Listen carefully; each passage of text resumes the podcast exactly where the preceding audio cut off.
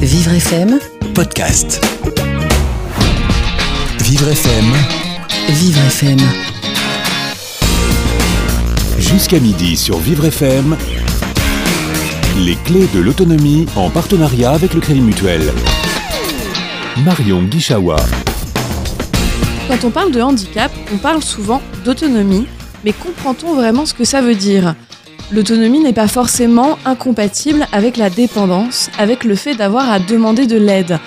Elle recouvre bien plutôt le fait de pouvoir mener sa vie comme on l'entend et de pouvoir se faire entendre. C'est pour porter cette idée que Pascal Jacob a créé en 2013 l'association Handidactique. Son but, le conseil, mais aussi la conception et la réalisation de projets pédagogiques visant à l'amélioration de la qualité de vie des personnes handicapées, mais aussi des personnes qui interagissent avec elles. Pour ce faire, l'association travaille en connexion étroite avec les personnes handicapées, les politiques, mais plus largement tous les membres de la société civile. Pascal Jacob est avec nous ce matin, accompagné de Noémie Nolo pour représenter l'association Handidactique. On va en profiter pour parler accès aux soins, pédagogie et politique publique dans le champ du handicap. Les clés de l'autonomie en partenariat avec le Crédit Mutuel. Bonjour à tous et bienvenue euh, dans les clés de l'autonomie et bonjour à mes deux invités. Euh, Pascal Jacob, vous êtes président de l'association Handidactique euh, que vous avez créée en 2013.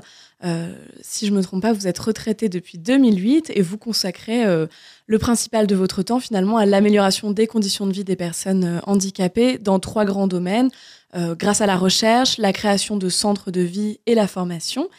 Euh, et Noémie Nolo, vous collaborez, vous avec Pascal Jacob au sein de l'association euh, et vous êtes également euh, euh, intervenante au, CNCPH, le Conseil national consultatif des personnes handicapées, où vous vous occupez du pôle santé. Pour commencer, peut-être, est-ce que vous pouvez nous expliquer un petit peu comment vous avez rencontré Pascal Jacob et comment vous vous êtes investi à ses côtés? Oui, bon- bonjour à tout le monde. Effectivement, moi j'ai rencontré Pascal lors d'un- d'une réunion euh, pour euh, le projet d'établissement d'un foyer de vie.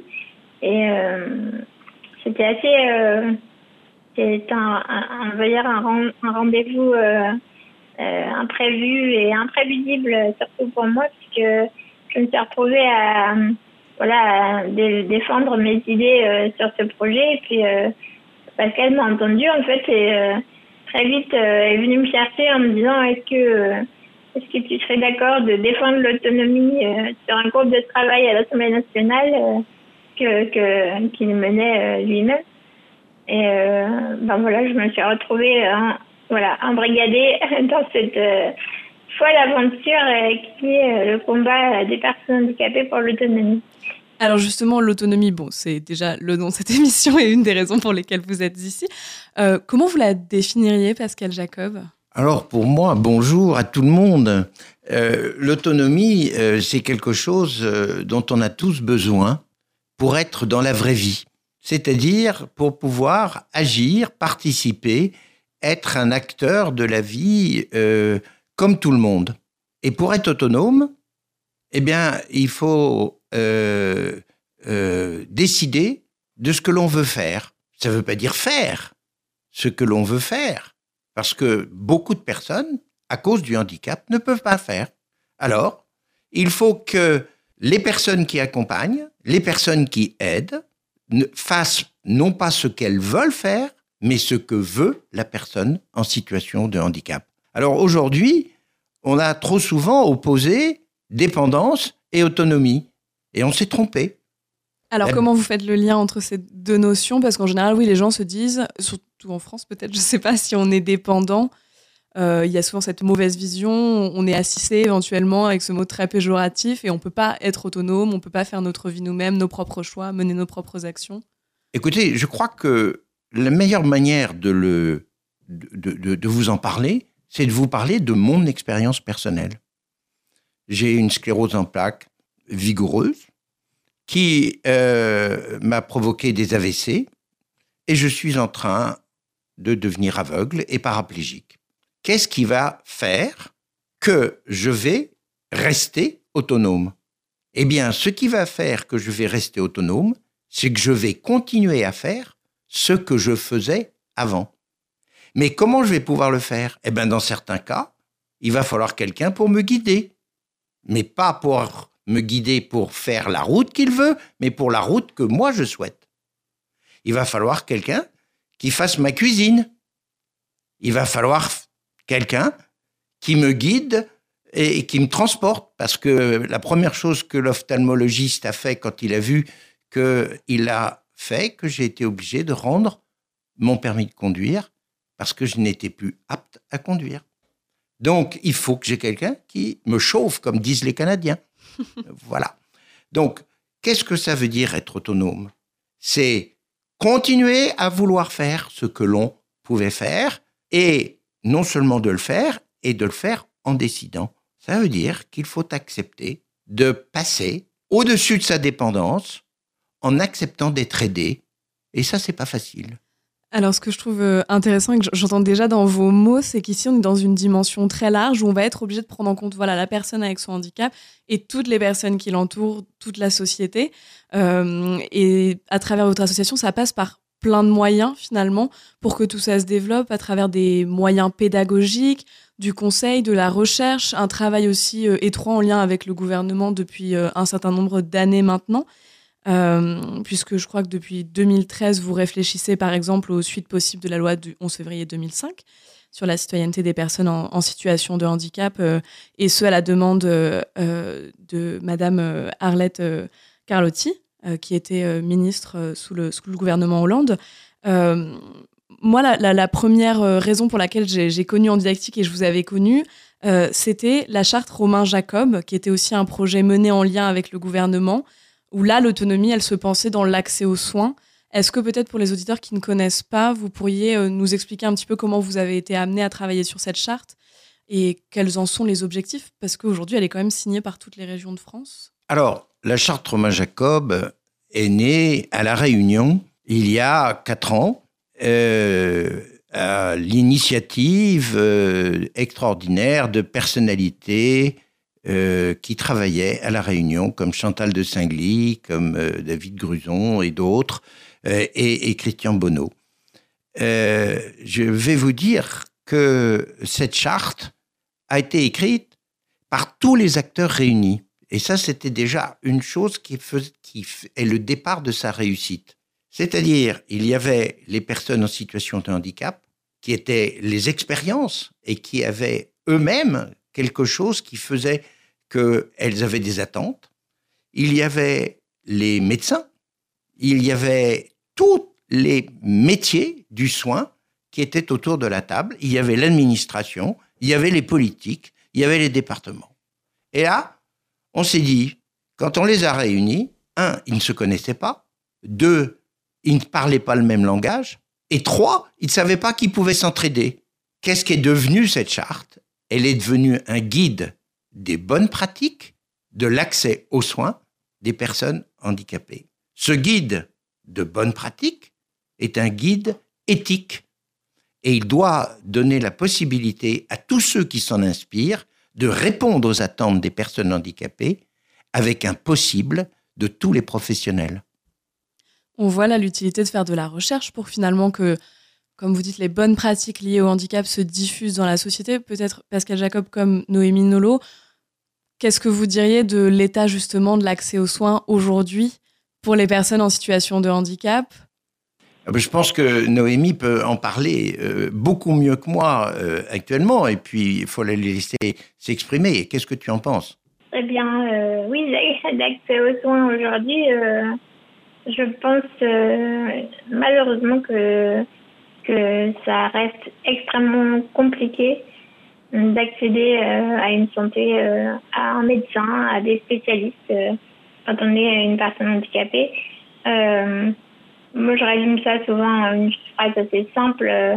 une personne qui est née avec une maladie, qui a donc un handicap, devrait se sentir à l'hôpital, comme je disais, c'est-à-dire en sécurité, elle devrait être sereine. Et je pense aujourd'hui, de par mon expérience et de par toutes les histoires qu'on peut me raconter, que, que c'est à l'hôpital qu'on se sent le moins en sécurité parce que rien n'est adapté, parce que les professionnels eux-mêmes ne sont pas formés en fait à, à nous recevoir. Ça va prendre plus de temps. Du coup, ça les, ça les met en stress parce qu'il y a d'autres patients. Euh, il voilà, ils connaissent pas euh, nos pathologies particulières. Euh, il y a un vrai manque de formation. Il y a certainement un manque de moyens, mais pas que.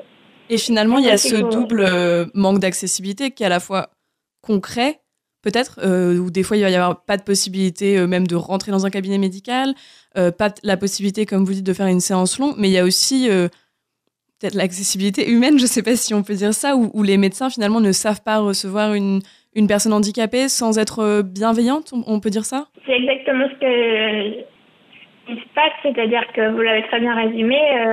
Euh, euh, les personnes n'étant pas formées, alors, alors, ils ne sont pas accessibles humainement. Souvent, ça leur fait peur, je pense, d'être face à des personnes handicapées. Euh, du coup, euh, euh, on voit des tas de spécialistes pour des. Pour, on, on, a un corps et pourtant on voit des dizaines de spécialistes qui vont nous morceler petit à petit et qui ne seront pas à l'aise pour nous parler de d'une peut-être pathologie banale que tout le monde pourrait, pourrait avoir. Quoi. Euh, entrer dans un cabinet en centre-ville, c'est la croix et la bannière. À, habiter euh, chez soi et rechercher un médecin euh, généraliste pour faire un suivi comme tout le monde, euh, c'est difficile. Il faut, en fait, on ne cherche pas le, le, généraliste qui pourrait nous correspondre. Dans un premier temps, on cherche le lieu dans lequel on peut rentrer, déjà. Et alors, quels et ensuite, sont... Ah, pardon, allez-y. Non, non, je voulais lui dire ça. Et ensuite, on voit si le, si le médecin euh, nous convient. Mais c'est quand même dingue de se dire que on se fie d'abord à une accessibilité des lieux, alors que c'est quand même important d'être bien avec, avec son médecin, quoi.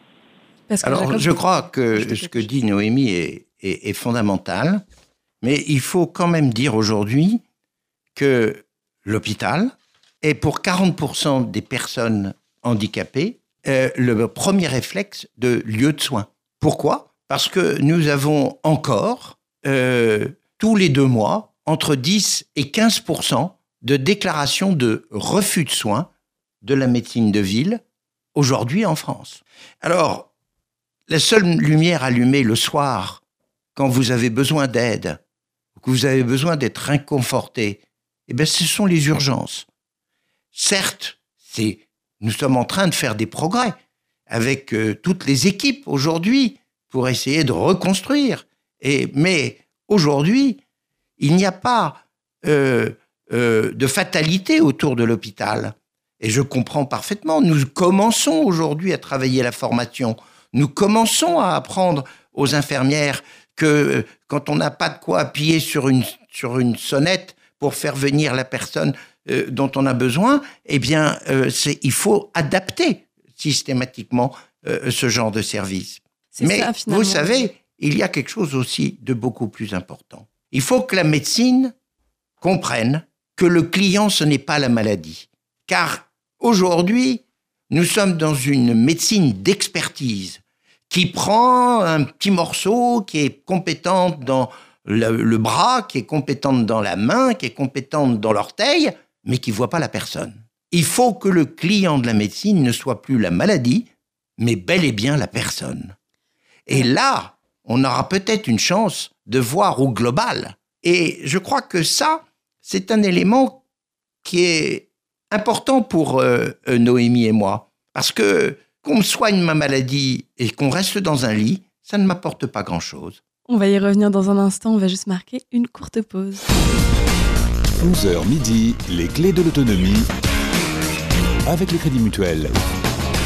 On est de retour dans les clés de l'autonomie. Aujourd'hui, je vous présente l'association Handidactique avec Pascal Jacob et Noémie Nolo qui la représente. Euh, on a parlé un petit peu du, parcours de soins et finalement, je trouve que ça fait très bien la transition avec la, la question de l'inclusion de la personne en situation de handicap dans la société. Euh, parce que dès ce parcours de soins, on remarque que la personne n'est pas forcément prise en compte en fait.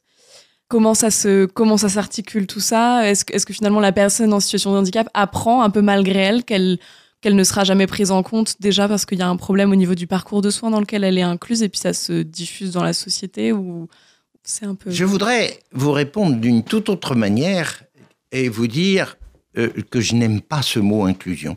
j'aime pas ce mot inclusion, parce que si on est obligé d'inclure, c'est qu'on a exclu. Et quand on a, et ça a été le cas de mes deux garçons, Romain et Clément, toutes les portes qui étaient ouvertes à ma fille aînée, qui allait bien, ont été fermées à Clément et Romain. Et donc, euh, la crèche, l'école, tous ces endroits-là. Si les enfants n'étaient pas exclus de la crèche, de la maternelle, eh bien, on n'aura plus besoin de les inclure derrière. Donc aujourd'hui, il ne faut pas exclure pour ne plus avoir à inclure.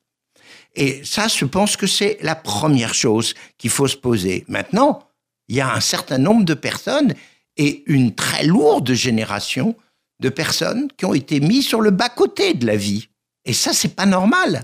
Celles-là, il faut les accueillir dans toute la société. Et c'est la raison pour laquelle nous allons les aider. Et comment on va les aider En créant les postes. on va les aider en créant des postes d'autonomiseurs. Et l'autonomiseur, c'est pas du tout un électroménager. L'autonomiseur, c'est un ambassadeur du handicap dans la vraie vie, dans le monde ordinaire, dans un bassin de vie. L'autonomiseur, c'est une personne qui va faciliter à la société l'accueil de la personne handicapée, et puis c'est l'ambassadeur qui va permettre de mettre en contact la personne handicapée pour qu'elle réussisse non pas son inclusion, mais sa vie de personne, de citoyen à part entière dans la société en étant un acteur de cette société dans un bassin de vie. Alors, cet autonomiseur, est-ce que en didactique, vous voudriez former en fait des, personnes euh, à avoir ce rôle-là ou est-ce que ce serait euh, juste sensibiliser plus largement la population à, à s'en emparer d'elle-même en fait? Non, non, nous allons au concret et je vais laisser Noémie vous répondre parce que nous sommes en train de faire cette école. Alors Noémie, on vous écoute. Euh, effectivement, on travaille, euh, je travaille moi-même sur un groupe avec d'autres personnes euh, très assidues. on a, en fait, on a, je pense, carrément conçu une, une, fiche de poste, en fait, un, le, ce que serait le rôle de l'autonomiseur et, et comment le former. En tout cas, on y travaille, euh, on y travaille et on y est presque.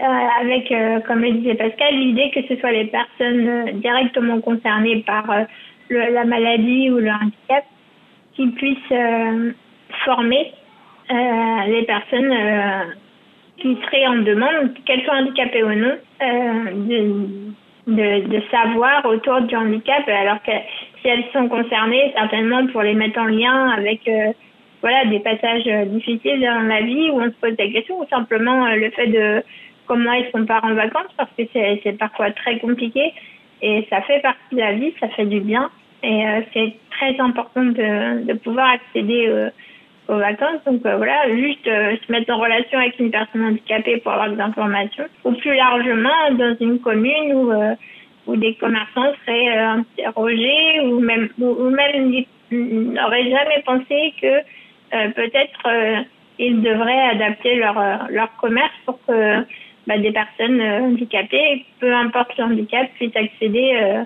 à, leur, à leur petit commerce. Alors, il faut dire une chose qui n'a pas été dite, c'est que ce sont des postes qui sont réservés à des personnes handicapées. Et elles le seront toutes.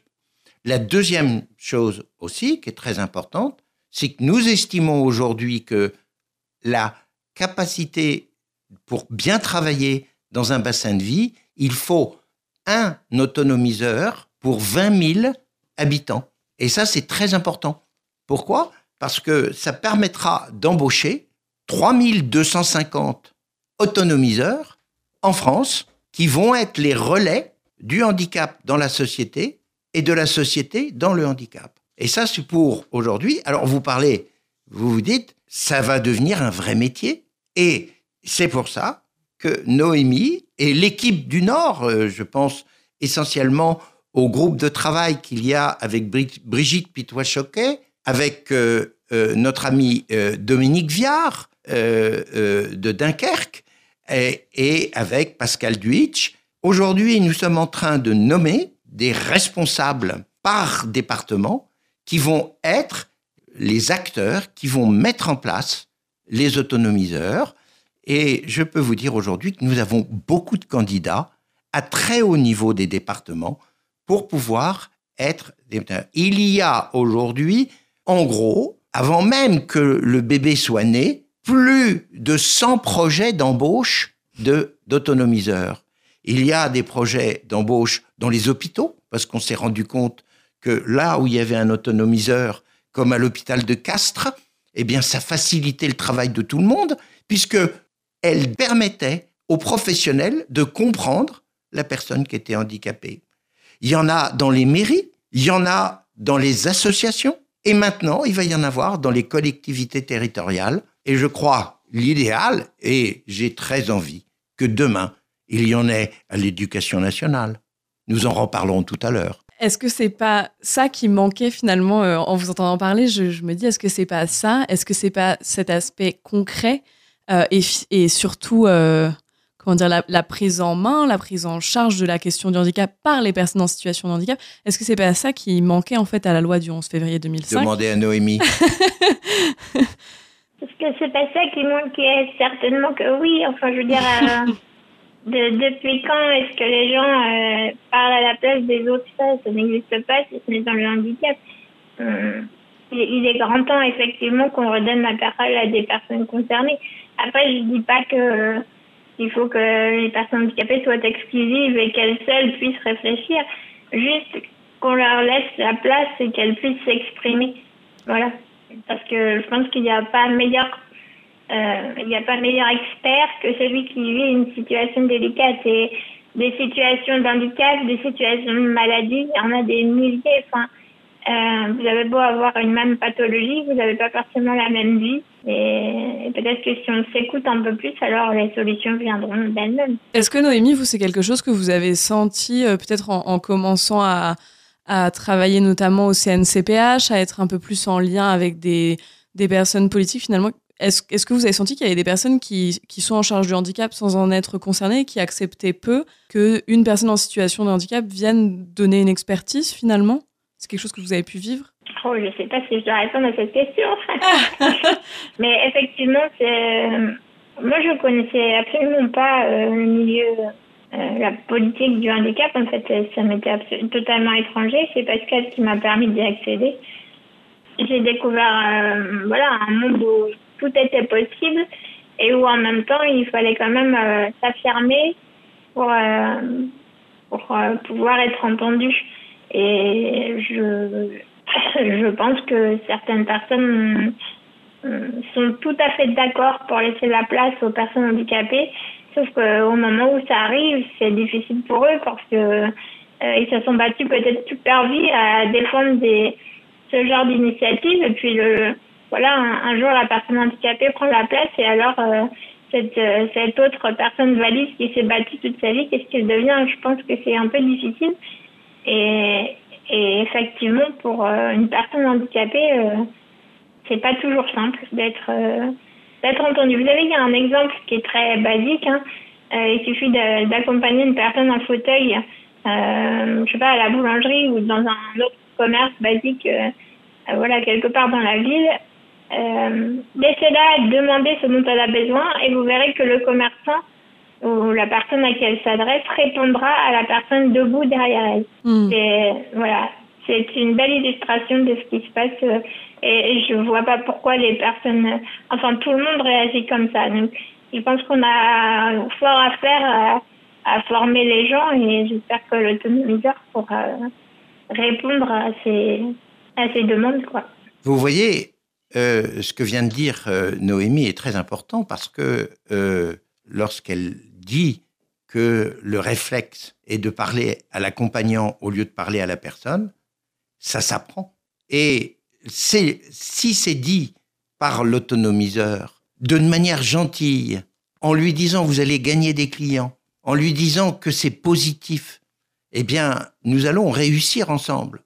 L'autonomiseur va faire que ça sera naturel d'avoir envie d'avoir la différence dans sa société. Une pédagogie de la différence, donc on va, on va y revenir euh, juste après ça. 11h midi, les clés de l'autonomie avec le Crédit Mutuel. On parle pédagogie aujourd'hui euh, dans les clés de l'autonomie avec Pascal Jacob, qui est euh, président de l'association euh, Didactique, administrateur de la FIRA et de la Fondation hospitalière de France, et Noémie Nolo, qui collabore et, je vais également à l'association en didactique et la représente auprès du CNCPH et s'occupe également du pôle santé. on parlait finalement de la nécessité de sensibilisation, de pédagogie. Euh, j'aimerais juste préciser pour les auditeurs que vous vous appelez pas en didactique pour rien et que depuis quelques années, vous avez mis en place énormément de médias euh, différents pour essayer d'atteindre le plus de gens possible, principalement euh, notamment des livres et des films. Est-ce qu'on peut en dire deux mots Peut-être pour les gens que ça intéresserait? Est-ce que c'est des supports que des gens peuvent utiliser aussi pour les diffuser et, sensibiliser? Alors, d'abord, en effet, nous avons vraiment euh, besoin euh, de changer de paradigme et d'aider les gens à changer de paradigme. Et c'est en supprimant les préjugés qu'il peut y avoir autour du handicap et en rencontrant le handicap que on va s'habituer à le connaître et à se familiariser avec. Et je crois que ça, c'est l'essentiel. C'est ce qui est en train de se faire avec la charte Romain Jacob de la formation, sous l'égide de Jean Caron et de Jean-Paul Échard, de l'université de Reims, ou qui va être signé avant, euh, avant Pâques, je l'espère. Et cette charte euh, va obliger euh, la totalité des acteurs de soins dans leurs études à avoir fait un stage dans un lieu de vie de personnes fragiles et handicapées de huit jours pour pouvoir valider les examens de la deuxième année. C'est comme le stage infirmier et les tests que nous avons faits cet été sont extrêmement intéressants. Le rôle pédagogique de, euh, de un didactique est d'abord d'écouter et d'apprendre aux gens à écouter, d'accepter la différence et d'en faire une richesse. Et je peux vous dire aujourd'hui qu'à chaque fois que nous avons réussi, nous avons transformé la peur en passion. Et je vais vous dire, on n'a plus besoin d'espoir dans ce domaine, parce que l'espoir, ça fait attendre. Moi, je préfère la passion parce que ça fait agir. Alors, j'en profite pour le citer. Il y avait un film et puis il y a eu un, livre euh, qui le suivait qui s'appelait euh, N'ayez pas peur mhm. à ce sujet, euh, qui est disponible sur le site andidactique.org. Euh, il n'y a pas de, citoyen euh, inutile, euh, éventuellement un livre que vous avez publié en 2016. Et je crois que Pascal Jacob, vous vous apprêtez à, publier un autre livre. Et oui, nous sommes en train de sortir dans un mois un autre livre qui s'appelle Liberté, égalité, autonomie. Et ça, ça va être un travail que nous avons fait avec Noémie, entre autres, et beaucoup d'autres gens euh, Denis Pifto on a fait la préface, euh, Emmanuel Hirsch on a fait la postface.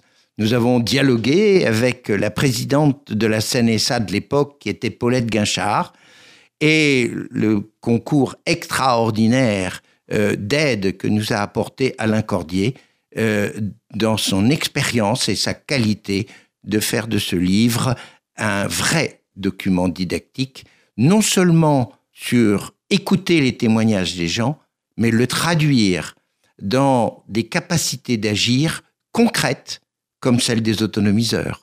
Alors, un livre, c'est un moyen didactique, c'est aussi une façon d'interpeller. Euh, en ce début de mois de janvier, vous avez interpellé le gouvernement à travers une lettre ouverte euh, adressée au Premier ministre, Édouard Philippe, et à, Sophie Cluzet, qui est la secrétaire d'État euh, au handicap. Dedans, vous, écrivez, Pascal Jacob, que le handicap n'est pas encore installé comme une préoccupation centrale de l'action des ministères. On a pourtant eu un président qui avait mis le handicap en avant. Euh, on attendait un travail interministériel. Ça en est où? D'après vous, ça n'a pas du tout porté ses fruits? Alors, moi, je vais vous dire, euh, j'ai été un homme très heureux de voir que dans le débat qu'il y a eu à la télévision des deux derniers candidats, euh, la carte blanche de M. Macron était sur le handicap. Ça aurait été sur le handicap et l'autonomie, ça aurait été encore mieux. Mais là, j'ai eu un vrai espoir. Puis, belle surprise, on a euh, pris un secrétaire d'État ne dépendant plus du ministère de la Santé. Alors ça, c'était un deuxième pas, très bien, formidable. Un autre succès extraordinaire, on a pris une euh, maman d'enfant handicapée, hmm. Sophie Cluzel, qui a une expertise extraordinaire, qui sait bien ce que c'est que le handicap, mais malheureusement, elle a probablement énormément de mal à s'imposer dans les ministères, à trouver les équipes. Eh bien, aujourd'hui, ma lettre a été de dire à Monsieur le Premier ministre et à elle-même ben, que ça faisait déjà huit mois euh, qu'on était au taf et que euh, qu'est-ce qui s'est passé? Personne. Quand on téléphone à un ministère pour parler handicap, nous n'avons pas d'interlocuteur. Quand on les invite pour une réunion sur les sports adaptés, on a les ministres euh, du sport adapté de l'Italie, mais nous n'avons pas le ministre français du sport. Et c'est totalement anormal. Donc aujourd'hui, il faut se dépêcher d'avoir des équipes dans tous les ministères, aidées par Madame Cluzel, je dirais même titillées par Madame Cluzel, pour que, avec les personnes handicapées qui font partie de leur ministère et qui, j'espère, sont les plus nombreuses possibles dans le cadre de la loi, vont trouver ce qu'il est nécessaire de répondre aux attentes des personnes handicapées à l'école, dans le logement, dans les transports, dans euh, la ville et dans tous ces biens. Aujourd'hui, c'est dommage de se dire, on a une superbe opportunité qui a été faite par le Premier ministre et le Président de la République d'avoir choisi, un, une maman qui connaissait bien l'école, qui a réussi euh, à, à, faire de l'intégration scolaire quelque chose de fondamental et qui occupe l'esprit de tout le monde. elle nous a passionnés avec ça. C'est dommage que dans tous les restes des ministères, nous ayons encore des portes fermées. Et il faut construire ces équipes demain matin. Ça serait Monsieur le Président de la République qui le demanderait, avec une réponse dans huit jours. Je suis sûr qu'on l'aurait. Alors, donnons le pouvoir à Madame Cluzel d'avoir autant de pouvoir que le président de la République pour avoir cette équipe. Je voulais juste ajouter qu'effectivement, euh, comme Pascal, j'ai été euh, euh, ravie d'entendre que le président de la République mettait le à l'honneur, en tout cas qu'il en parlait quelques minutes lors des débats politiques. Ensuite, que Madame Cluzel portait haut et fort les couleurs du handicap, de l'éducation, de la scolarisation. Maintenant, Aujourd'hui, je suis un peu déçue et euh, parce que je vois que là, les gens sont empêchés. Je connais pas bien les jeux de pouvoir, mais je vois bien qu'il y a quelque chose comme ça qui bloque. Donc, vous demandez des comités du handicap dans chaque ministère, justement, comme vous le disiez, pour prendre en compte le fait que le handicap n'est pas seulement un problème de santé, mais finalement un problème de tous les domaines de la vie. Euh, et vous demandez aussi dans cette lettre que dans ces comités participent les personnes concernées.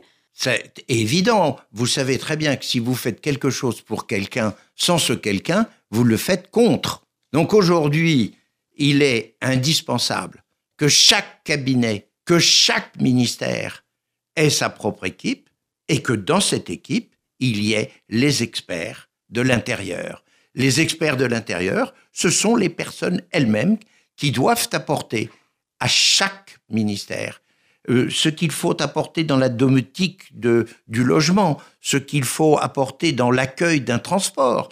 Euh, je parle particulièrement de ces trains euh, qui oublient complètement nos enfants handicapés. Et je dis aujourd'hui, je ne peux que conseiller d'ailleurs à la SNCF de prendre des autonomiseurs, ça leur simplifierait tout à fait le travail. L'appel est lancé. et voilà, l'appel est lancé. Et je voudrais simplement dire qu'aujourd'hui, il y a vraiment des progrès qui sont en train de devenir possibles. Il y a une vraie volonté politique et partout, que ce soit au niveau du gouvernement, euh, comme dans les collectivités territoriales et comme dans les bassins de vie, de se préoccuper de son voisin, de se préoccuper de la fragilité et de rendre naturel le fait de s'enrichir de la différence, eh bien moi je vais vous dire, c'est le moment ou jamais que les ministères se mettent en route.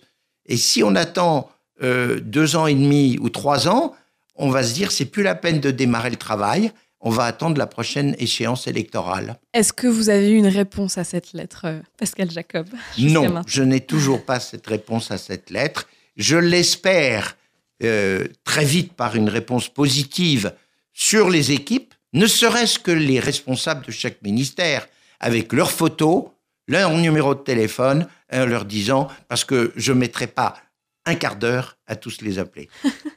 Alors, j'aimerais, pour finir cette émission, euh, vu que le maître mot de tout ce qu'on a dit, c'était la participation, euh, j'aimerais vous demander, est-ce que les personnes qui nous écoutent, qui peuvent être en situation de handicap, euh, qui peuvent être des proches, qui peuvent être des personnes qui travaillent en lien avec le handicap ou pas du tout, ou pas du tout en lien avec le handicap, et qui auraient envie de participer à tout ça, aux réflexions, de peut-être de témoigner.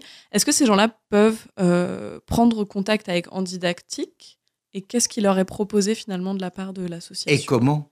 Rappelez-vous une chose que j'ai dit à ce micro il y a longtemps. J'ai eu énormément de chance de rencontrer mes enfants, car ils m'ont tant appris. Eh bien, je vais vous dire que tous les auditeurs de Vivre FM, qui sont aujourd'hui à l'écoute de cette émission.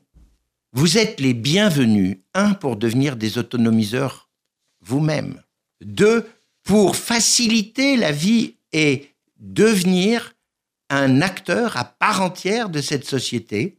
Et puis, je vais vous dire, c'est vous qui nous apprendrez à penser autrement. C'est vous qui allez nous amener à nous enrichir. C'est vous qui savez ce que vous voulez. C'est vous qui êtes l'expert. Et nous avons tellement besoin de vous parce qu'à chaque fois qu'on agira pour vous, on agira pour toute la société. Donc peut-être euh, rendez-vous sur euh, www.andidactique.org euh, pour trouver les contacts et toutes les informations. Bienvenus. Voilà.